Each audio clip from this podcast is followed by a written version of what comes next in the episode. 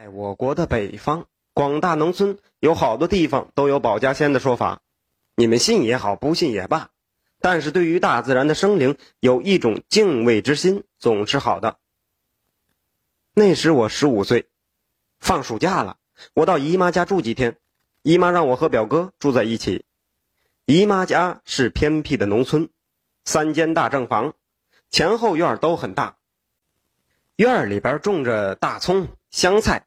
黄瓜、架豆角等等时令蔬菜，院门外靠墙堆放着成垛的劈柴，农村和城市完全是不一样的生活气息。到了中午，我姨妈在做午饭，她让我到后院摘几根嫩黄瓜，我就到后院去摘了。到了后院，刚走到黄瓜架那里，我就惊叫一声，我姨妈听到后马上跑过来问我怎么了。我我说蛇，没错有条青绿花纹的大蛇，刚才爬到院墙边杂物下边去了。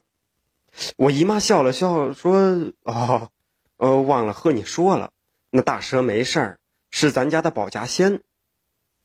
别说伤人了，就连呢自己家的鸡鸭它都不碰，那是有灵性的东西，在咱家好多年了啊，你不用怕。”他能保咱家一生平安呢。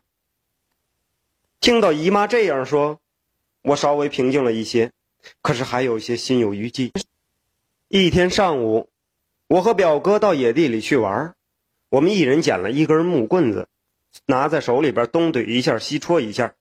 这时，突然从土堆后面窜出一只中等大小的黄鼠狼，它全身是黄色的，但是头上有一小丛白毛。他慌不择路的，竟然跑到我们面前。在我一个愣神的时候，我表哥手中的木棍已经挥舞出去，正打在黄鼠狼的身上。黄鼠狼尖叫了一声，就窜出去跑远了。我和表哥呢，当时谁也没当回事儿，接着在野地里乱走乱逛。快到吃午饭的时候了，我们就往回走。可是啊，我总感觉不对劲儿，老感觉隐隐约约后边有东西跟着我们似的。但是我们一回头找，什么也没有。当天夜里，我被表哥嘴里发出的吱吱声给惊醒了。我睁开眼睛，看见表哥从炕上爬起来到地上。我对表哥说：“你你干什么去？”他没搭理我，嘴里边依然发出那种吱吱的声，然后。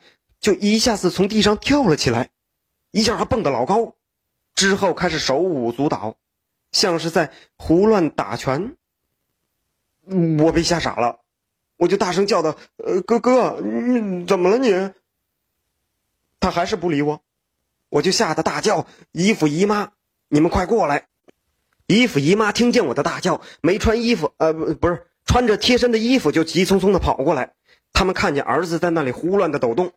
他们马上走过去扶住了我表哥，想把他扶到炕上去。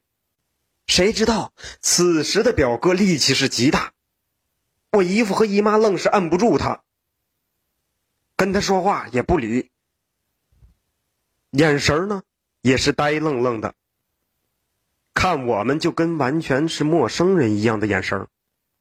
这时姨父缓过神来了，说道：“这不像是病了，好像是撞邪了。”然后又转头问我：“白天你们上哪玩去了？遇见了什么事儿没有？”已经被吓坏了的我突然想到了那只黄鼠狼，就对姨父说：“上午我们遇到一只黄鼠狼，表哥拿棍子打了他一下。”姨父说道：“可能是这玩意儿祸害人呢。”这时，表哥已经被我姨父和姨妈架到了炕上，但是表哥一直在使劲的翻滚扭动着。眼看俩大人都摁不住他的时候，突然。表哥就瘫软了下来，他挡在炕上不动了。我姨父对我姨妈说：“你看着他。”然后我姨父赶紧抄起一根棍子对我说：“走，咱俩到外边看看。”我和姨父打开了前后院的门灯，先来到了前院，找了找，什么也没有。我们又到后院，只看见家里边那条青绿花纹的大蛇，死缠着一只黄鼠狼。那只黄鼠狼的头上还有一小丛的白色毛发。没错，正是白天我们碰上的那只。过了一会儿啊，那条大蛇松开了身子，从容的爬走了。我和姨夫过去一看，那只黄鼠狼已经死了。我和姨夫进到屋里边时候，一看表哥呀，已经恢复了正常。刚才发生的一切，他是一点都不知道。天亮之后，我和姨父把那只黄鼠狼装进了一只布袋里，到野地里把它给埋了。姨父说。